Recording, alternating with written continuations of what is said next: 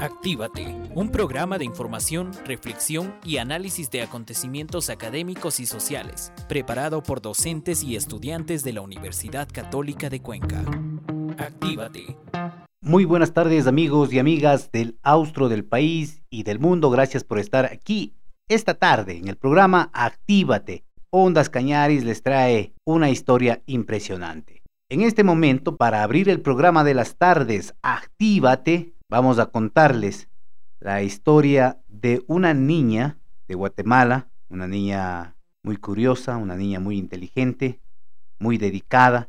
Se trata de María Elisa Reyes, que cambió su vida desde que empezó a leer. Conoce aquí en este programa el impacto que la lectura tuvo en la vida de esta pequeña, de esta pequeña muy inteligente, que te va a ayudar a descubrir cosas que quizás conocías y que no estabas consciente.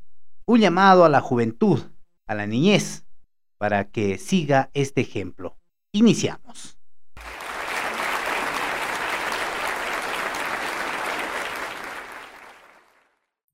¿Qué ha cambiado en mí desde que empecé a leer? Todo inició el día en que aprendí qué significa la palabra léxico. Ese día fui de mi casa a la biblioteca y tomé un libro el cual se llamaba María la Soñadora.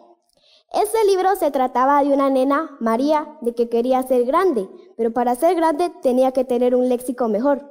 Entonces yo me preguntaba, ¿qué era léxico? ¿Era un animal o era una cosa? Entonces vine y tomé un diccionario. Y léxico significa cuando uno hace el uso de las palabras correctas para expresarse. Desde ese momento uso esa palabra. ¿Por qué? Porque tengo un léxico mejor. Otros de los beneficios que trae la lectura es de que antes cuando yo no leía y pasaba a exponer frente a mis compañeros, me temblaban los pies, las manos y no paraba de sudar. Ahora que ya leo, no me tiemblan ni los pies ni las manos y ya no sudo. Cuando lees te das cuenta de que no tienes los cinco sentidos que te enseñas, sino que tienes más, así como la imaginación, la sensación y las emociones. Eso lo puedes encontrar en los libros, porque primero puedes llorar por la muerte de un personaje e inmediatamente puedes reírte de la emoción porque los personajes consiguieron lo que querían. Después puedes enamorarte de un hermoso libro que te contaron. Tú sabes, así es como sucede. Todo lector cambia de géneros favoritos, así como yo. Yo primero empecé a leer libros de princesas y de príncipes, que con una varita mágica lo cambiaban todo y que siempre tenían un final feliz. De ahí me cambié a los libros de aventura, en donde lo que sea, porque un mono se transformaba en hombre.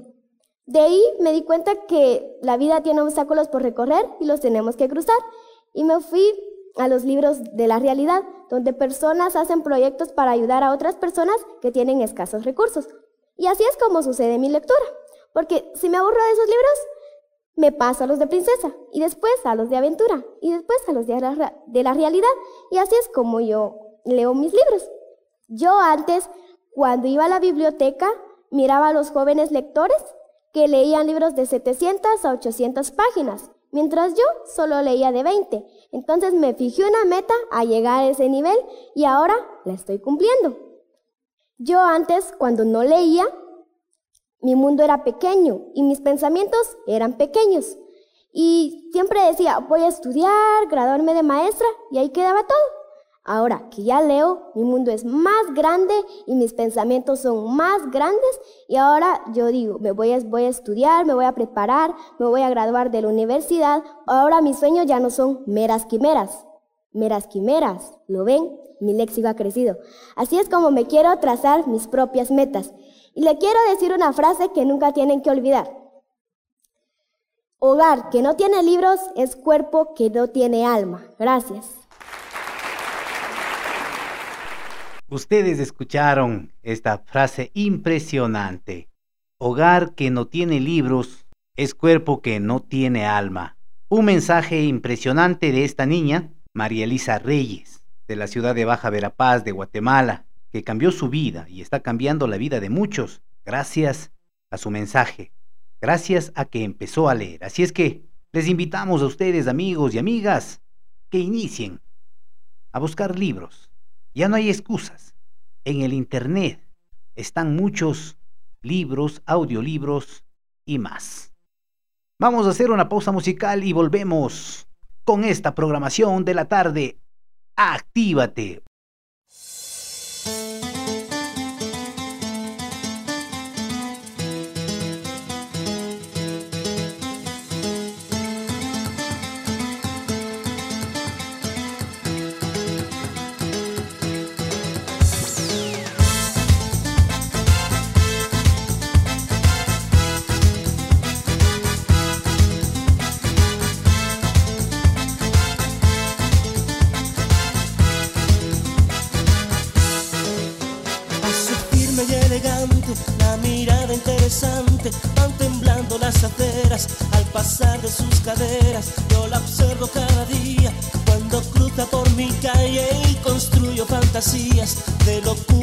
amante.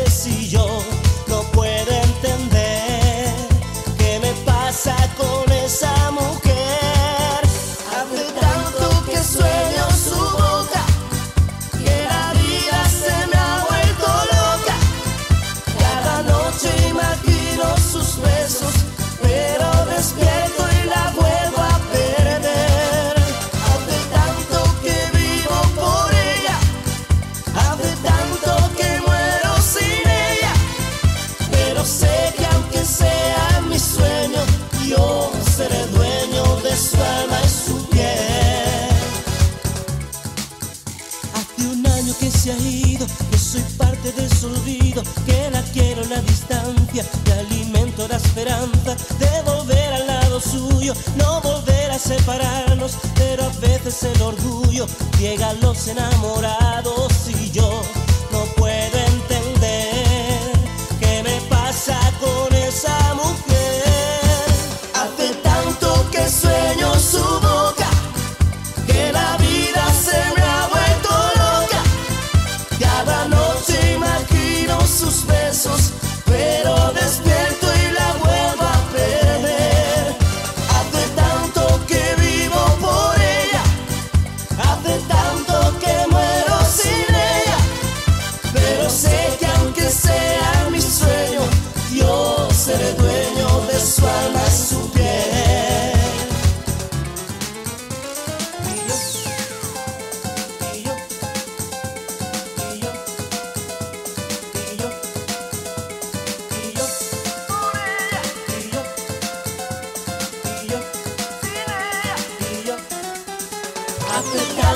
que sueño su boca, que la vida se le ha vuelto loca. Cada noche imagino sus besos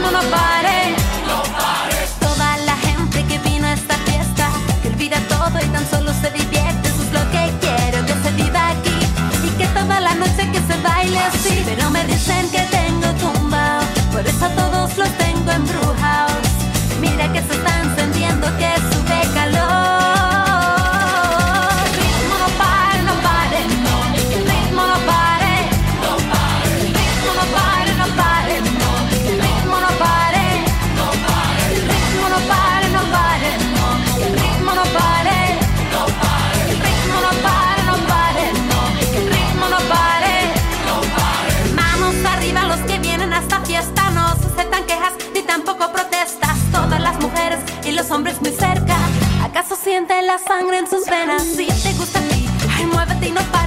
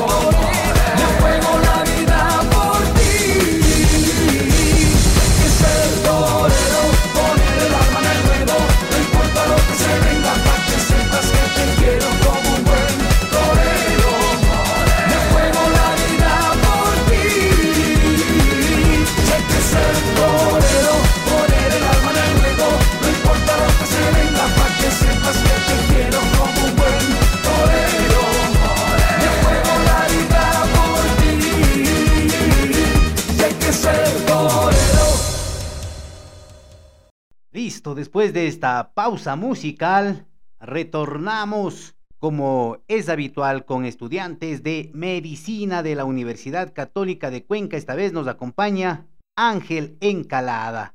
Él nos va a hablar sobre desnutrición infantil, causas y soluciones. Vamos a escucharlo.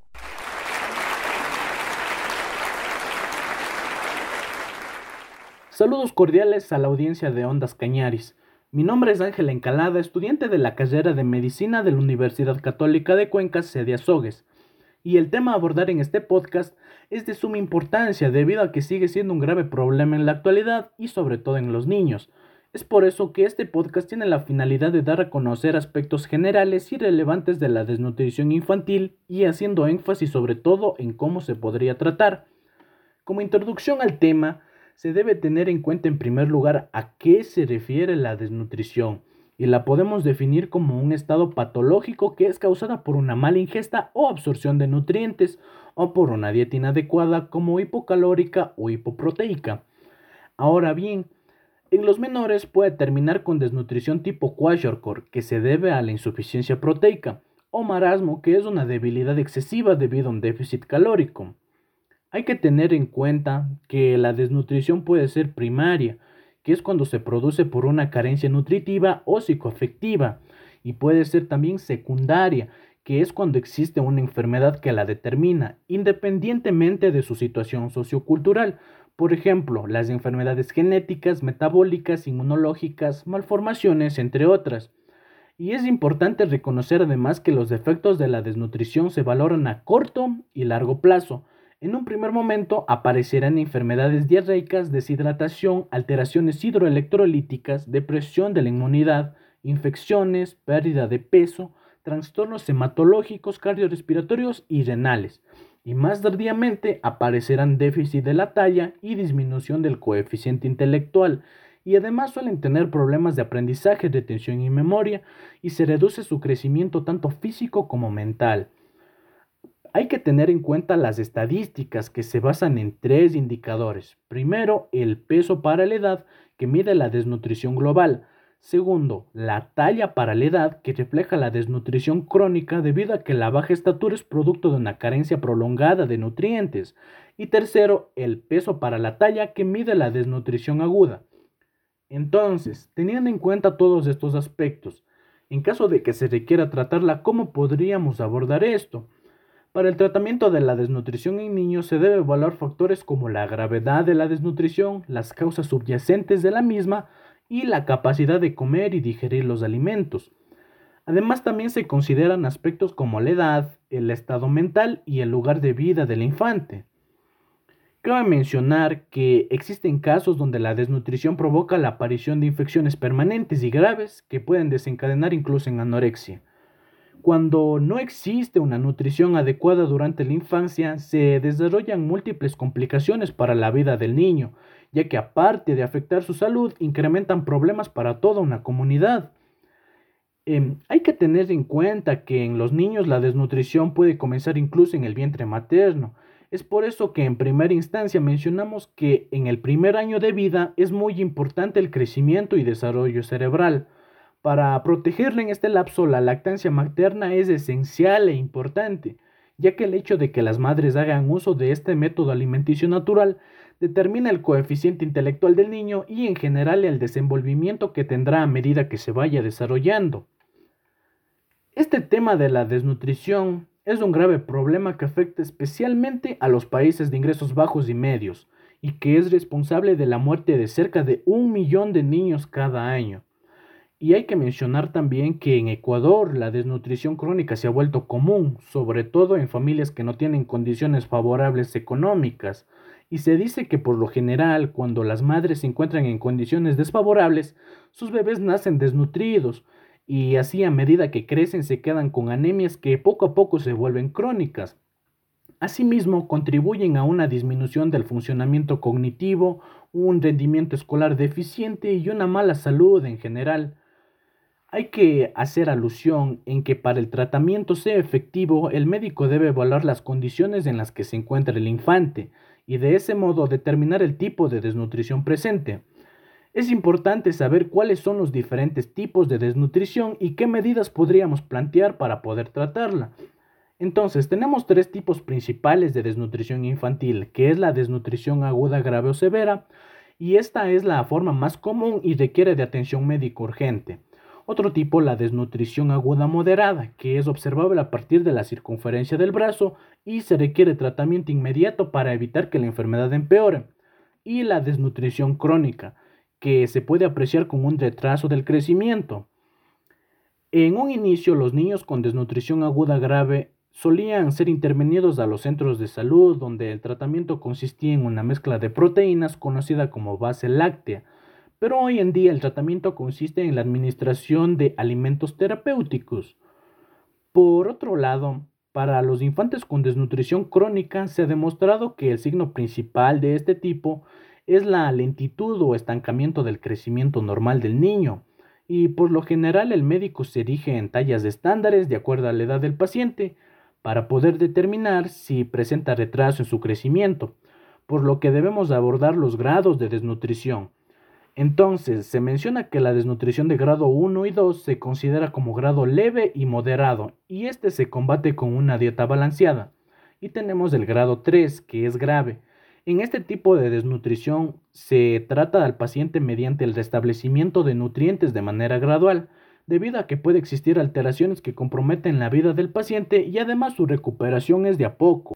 Tenemos otros tipos de desnutrición, como el tipo de desnutrición que es por carencia de vitaminas y minerales, y se va a presentar en diversas formas, y entre estos tenemos al déficit de vitamina A, ya que los infantes que tienen falta de esta vitamina son más expuestos a una infección, ya que puede ser más grave y tienen peligro a morir. También presenta el aumento a la ceguera y puede estar acompañado de daños en la piel, boca, en la parte del estómago y del aparato respiratorio. Entonces, la aplicación de la vitamina A va a disminuir el riesgo de la muerte por sarampión y el riesgo por muerte infantil, según datos recientes, se dice que va a reducir el 23%, ya que estas cifras se vienen incluyendo en el enriquecimiento de la alimentación y en la administración de suplementos orales. También mencionamos que puede haber déficit de hierro y ácido fólico, ya que la deficiencia de hierro llega a originar anemia y disminuye la capacidad mental y física. Está confirmado que a lo largo del embarazo se debe administrar a la madre ácido fólico, ya que se puede prevenir la anemia y las malformaciones congénitas y además refuerza el sistema inmunológico. Puede haber deficiencia también por un déficit de yodo, debido a que la suministración de yodo puede evitar que se desencadenen a nivel neural. Y la importancia del yodo radica en que el niño logre desarrollar su capacidad intelectual de manera normal. Hay que hacer mención de un punto importante que se mencionó anteriormente, que era sobre todo en los niños que tienen desnutrición que pueden llevar a marasmo y desnutrición por tipo kwashiorkor, por lo que desde un enfoque clínico, en pacientes con marasmo lo principal es volver a mantener un equilibrio hidroelectrolítico y posterior a ello, en caso de existir una infección, hipotermia o hipoglucemia, se debe realizar seguimiento de control. Además, los pacientes con marasmo deben seguir una dieta rica en nutrientes, vitaminas y minerales que son indispensables para poder evitar enfermedades extras. Y por otra parte, tenemos a la desnutrición por kwashiorkor. Y para el tratamiento de esta consiste en tratar de prevenir la hipoglicemia, la hipotermia, la deshidratación, equilibrar los niveles electrolíticos, evitar otras enfermedades de por medio, además de el consumo de nutrientes que hacen falta también incluyen en el tratamiento una alimentación balanceada que se acople a las necesidades del paciente. Y bueno, para finalizar, mencionamos que el tratamiento va a depender de la gravedad de la afección. Las calorías se proporcionan primero en forma de carbohidratos, azúcares simples y grasas, y posteriormente las proteínas después son una fuente calórica que van a proporcionar energía, y también los suplementos vitamínicos y minerales van a ser muy esenciales. Debido a que la persona no ha comido durante mucho tiempo, comer puede causar problemas, especialmente si las calorías son demasiadas altas para empezar. Por lo tanto, los alimentos deben introducirse gradualmente, empezando por hidratos de carbono que aportan energía, seguido de los alimentos proteicos. Muchos niños con desnutrición eh, suelen desarrollar intolerancia a la lactosa y requieren suplementos de lactasa para tolerar los productos lácteos. Y bueno, el tratamiento oportuno generalmente conduce a buenos resultados. El tratamiento posterior puede mejorar la salud general del niño, sin embargo, esto puede dejar problemas físicos y mentales permanentes, pero la gran mayoría de las deficiencias nutricionales pueden ser corregidas. No obstante, si la causa es una afección, hay que tratar dicha enfermedad con la finalidad de contrarrestar la deficiencia nutricional. Y con esto agradecemos a la audiencia y esperando que esta información sea útil y pueda ser comunicada para el conocimiento de la población. Muchas gracias.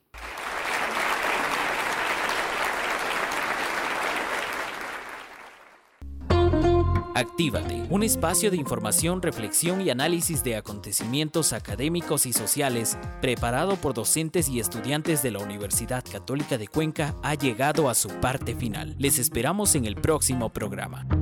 Actívate.